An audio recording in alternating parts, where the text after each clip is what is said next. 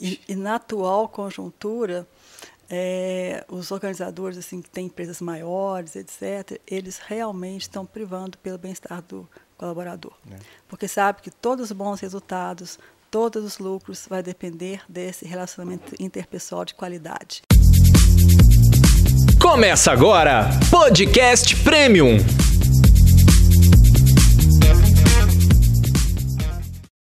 Olá, ouvinte da Premium FM. Começa agora um podcast Premium. Eu sou o Ronald e hoje a nossa convidada é Maria Alice Damasceno, psicóloga, coach e também é, Master Practitioner. Falei certo ali? Falou, certinho. Então tá. Muito bem-vinda. Muito obrigada. Ao podcast Premium. Para quem está nos escutando na Rádio Premium, 107,7 de Juiz de Fora se quiser assistir a esse conteúdo, a gente está em vídeo também no canal do YouTube da Premium FM e também nas plataformas do Coach Club e também no Instituto do Gestor. Então, se você quiser assistir um pouco desse conteúdo, nessas plataformas você encontra, inclusive com descrição, se quiser deixar ali comentários, sugestões sobre temas, seja muito bem-vindo ao Podcast Premium. Bom, Maria Alice, é, obrigado mais uma vez por você estar aqui. A gente vai falar hoje sobre liderança. E o foco do, do nosso assunto é para empreendedores, empresários, gestores, né? todo mundo que está aí nessa luta diária de levar esse país à frente, avante.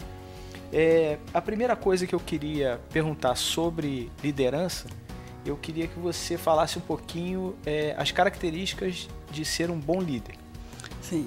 É, muito obrigada, Ronald, pela oportunidade né, de estar aqui falando de uma coisa tão importante né, para o desenvolvimento do Brasil, das pessoas também que estão. Com certeza, esse né, momento que a gente está vivendo. Isso, exatamente. Agradeço né, o seu convite de estar aqui. O prazer é todo e nosso. E faço com muita alegria, muito prazer. Mas respondendo a sua pergunta, uma das características principais que eu vejo no bom líder é autoconhecimento. Isso pode parecer uma figura, assim, uma coisa muito banal, que todo mundo fala, mas é importante, porque se ele conhecer as suas próprias qualificações, possibilidades e também suas fragilidades, ele vai ter mais condições né, de gerenciar uma equipe, sabendo, conhecendo a si mesmo né, e tendo a sensibilidade de conhecer as pessoas também. Então, a autoadministração, o autogerenciamento das emoções é um dos fatores principais, que geralmente o, o, o, o gerente das né, as pessoas que estão ali ligadas às equipes, eles se preocupam muito com o funcionamento da equipe, né, de cobrar resultados, né, de dar orientação, mas não muitas vezes negligenciam as próprias reações e a própria forma de conduzir o processo. Então, esse autoconhecimento é de uma importância fundamental talvez mais importante do que você orientar seja o exemplo que você exatamente dá. né? Então né esse administrar a si mesmo é muito importante. Além disso as habilidades sociais né a inteligência emocional que está sempre sendo importante e a comunicação eficaz. Comunicação quanto mais clara mais eficiente com mais transparência vai facilitar também a equipe funcionar de uma maneira adequada Bom, é, você está falando de, de, líderes, quais os tipos de liderança mais comuns que, que uhum. existem? É, são muitos. Né? Vou fazer referência a dois, porque são o que a gente vê mais com frequência. Uhum. O primeiro líder que eu acho que é muito frequente é, são, são os líderes que focam muito nas pessoas. Sabe aquele líder assim que é bom de conviver, que é bom de papo, que sai depois do, do, do expediente para conversar com as pessoas, né? Abre mão de muitas coisas para facilitar, né, para o colaborador. Então ele é bom, mas quando exagera nisso, ele perde a autoridade e perde o controle da situação. Sem o equilíbrio, né? Sem o equilíbrio. E aí as metas ficam para depois, ficam tudo meio que desorganizado e a equipe não se sente segura. Ele é muito bom companheiro, mas não acaba sendo, não sendo um bom líder. E o outro, que está no outro extremo, é o líder que só foca nas metas, só foca nos resultados e passa por cima das pessoas. Então ele não, não tem assim, aquela sensibilidade, não tem conhecimento do perfil de cada colaborador. Né? Então ele só cobra, ele só fala das desqualificações, só foca mais nisso, né? Uhum. E não é uma coisa legal também. Então são dois extremos. Então, qual que é o líder que seria interessante? Né? Claro que a gente não está falando aqui de perfeição, mas seria o líder que pode olhar para si mesmo e está sempre com aquela disponibilidade interna de estar mudando em si mesmo o que é necessário.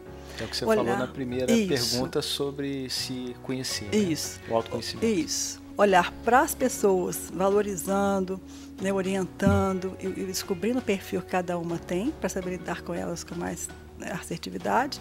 E também olhar para as metas, não relaxar né, olhar para as metas, para os resultados. Então, ele vai cobrar isso, porque é da competência dele fazer, mas de uma maneira elegante, de uma maneira que tenha autoridade e respeito da equipe. É a questão do equilíbrio né, entre a cobrança e também o estado humano, né? Entender que as pessoas têm suas limitações. Né? Isso. Mas eu, eu vejo muito é, líderes que são os líderes que atingem metas e trabalham como se fosse um carrasco, puxando a, a meta da equipe. A, a, equipe realmente atinge as metas, uhum. mas necessariamente não vai se tornar uma equipe coesa, feliz, né? Não vai.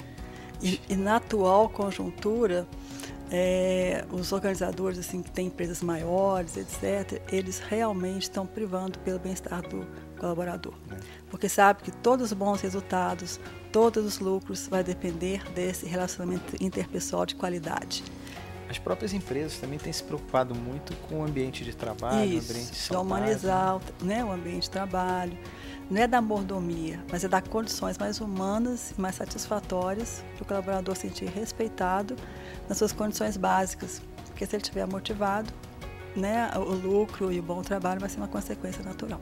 É, motivado. É uma palavra interessante. Eu queria saber é, quais são as. A, qual é a importância da, de motivar a equipe. Uhum. O que, que, o que, que isso reflete no, no tanto no, no, resultado, que não é só isso, né?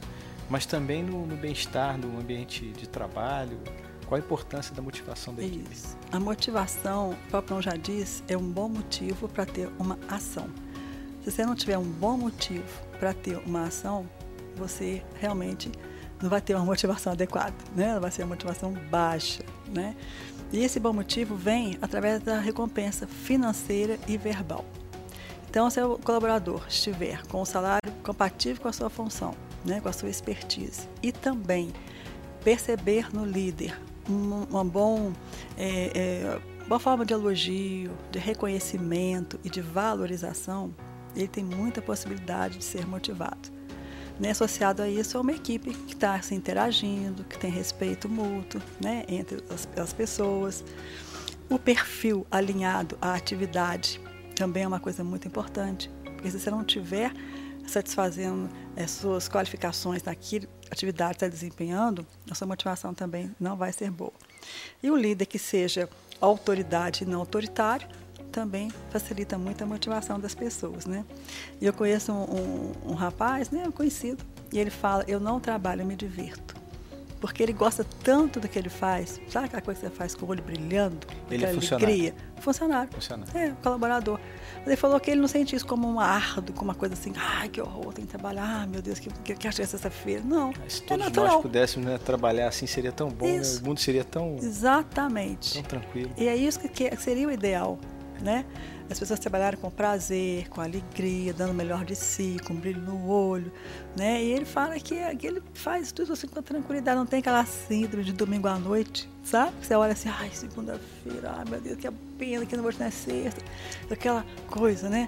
Então, não, vai tranquilo. Chegou segunda, é dia de trabalhar, é dia de produzir, é dia de fazer coisas novas, dia de ver coisas diferentes, ver os colegas de trabalho, tá tudo bem.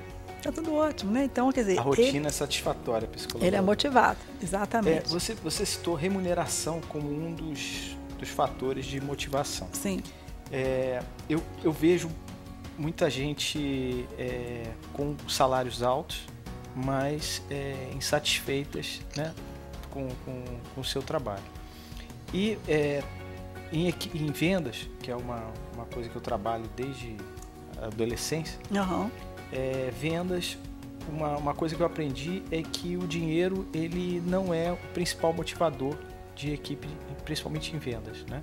É, faz parte, né? Mas todo o restante, né? De, de você cumprir sua sua função, executar bem sua função, você atingir a satisfação de atingir metas, tudo isso é, satisfaz muito mais que a remuneração. Contanto que a remuneração seja justa. Né? Uhum, Se você está numa função que você está ganhando menos do que as suas necessidades básicas, aí realmente é, se torna um problema. Né? Exatamente. E as pessoas hoje, eu acho que mais, muito mais do que antigamente, elas estão privando muito pela satisfação pessoal.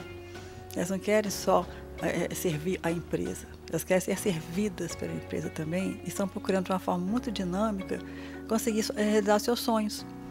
Então elas não estão mais só ligadas no salário, né, ou, ou nenhum outro motivo. Elas querem se realizar, elas querem ter uma, uma, uma função dinâmica, elas querem galgar sonhos, né, lugares diferentes para trabalhar, com mais desenvoltura, com mais né, competência.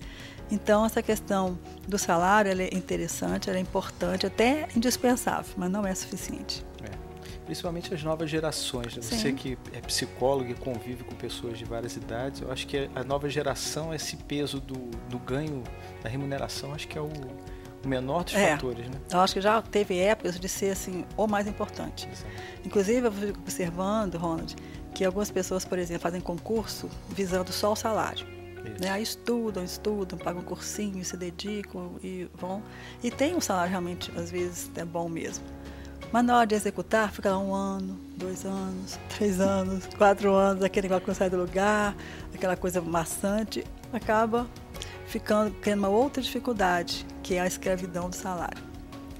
Então já vi pessoas, já conversei com pessoas, tratei de pessoas que realmente trabalhavam numa naci- uma multinacional, né? vou dizer o nome por questão ética, e ela tinha um salário muito bom, mas muito insatisfeita, muito infeliz, sabe? Com a pressão, com insatisfação mesmo. Acabou contraindo um câncer.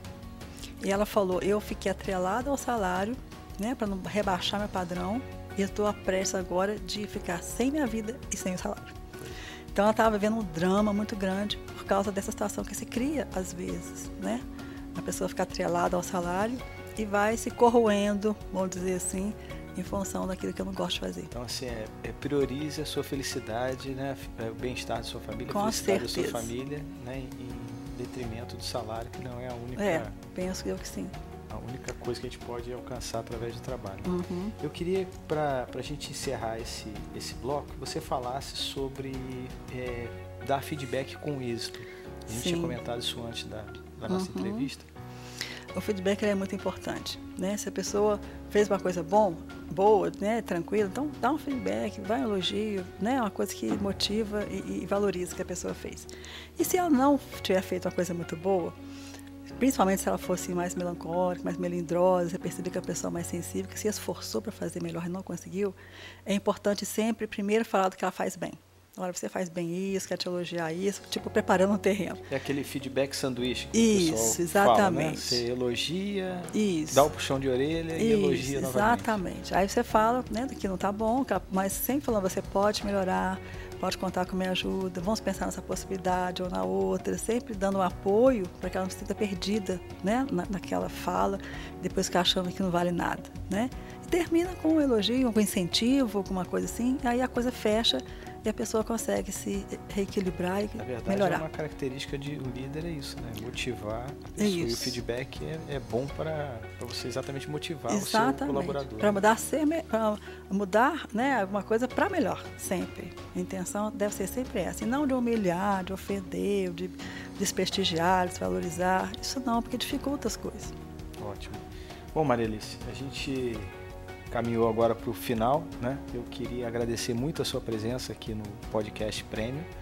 É, a gente vai se ver mais vezes aqui, né? A casa é sua. Esteja Muito sempre de obrigada. volta aqui na Rádio Prêmio FM. Fico muito honrada. Eu que agradeço. E aos nossos ouvintes, a quem nos assistiu pelo YouTube, pelo Facebook, pelo Instagram, é, obrigado pela sua audiência até o final do nosso, nosso programa. E espero que você acompanhe o nosso canal, se inscreva no nosso canal, ative o sininho para sempre que houver um vídeo novo estar recebendo as notificações. E até o próximo podcast Prêmio. Até lá. Você ouviu Podcast Premium.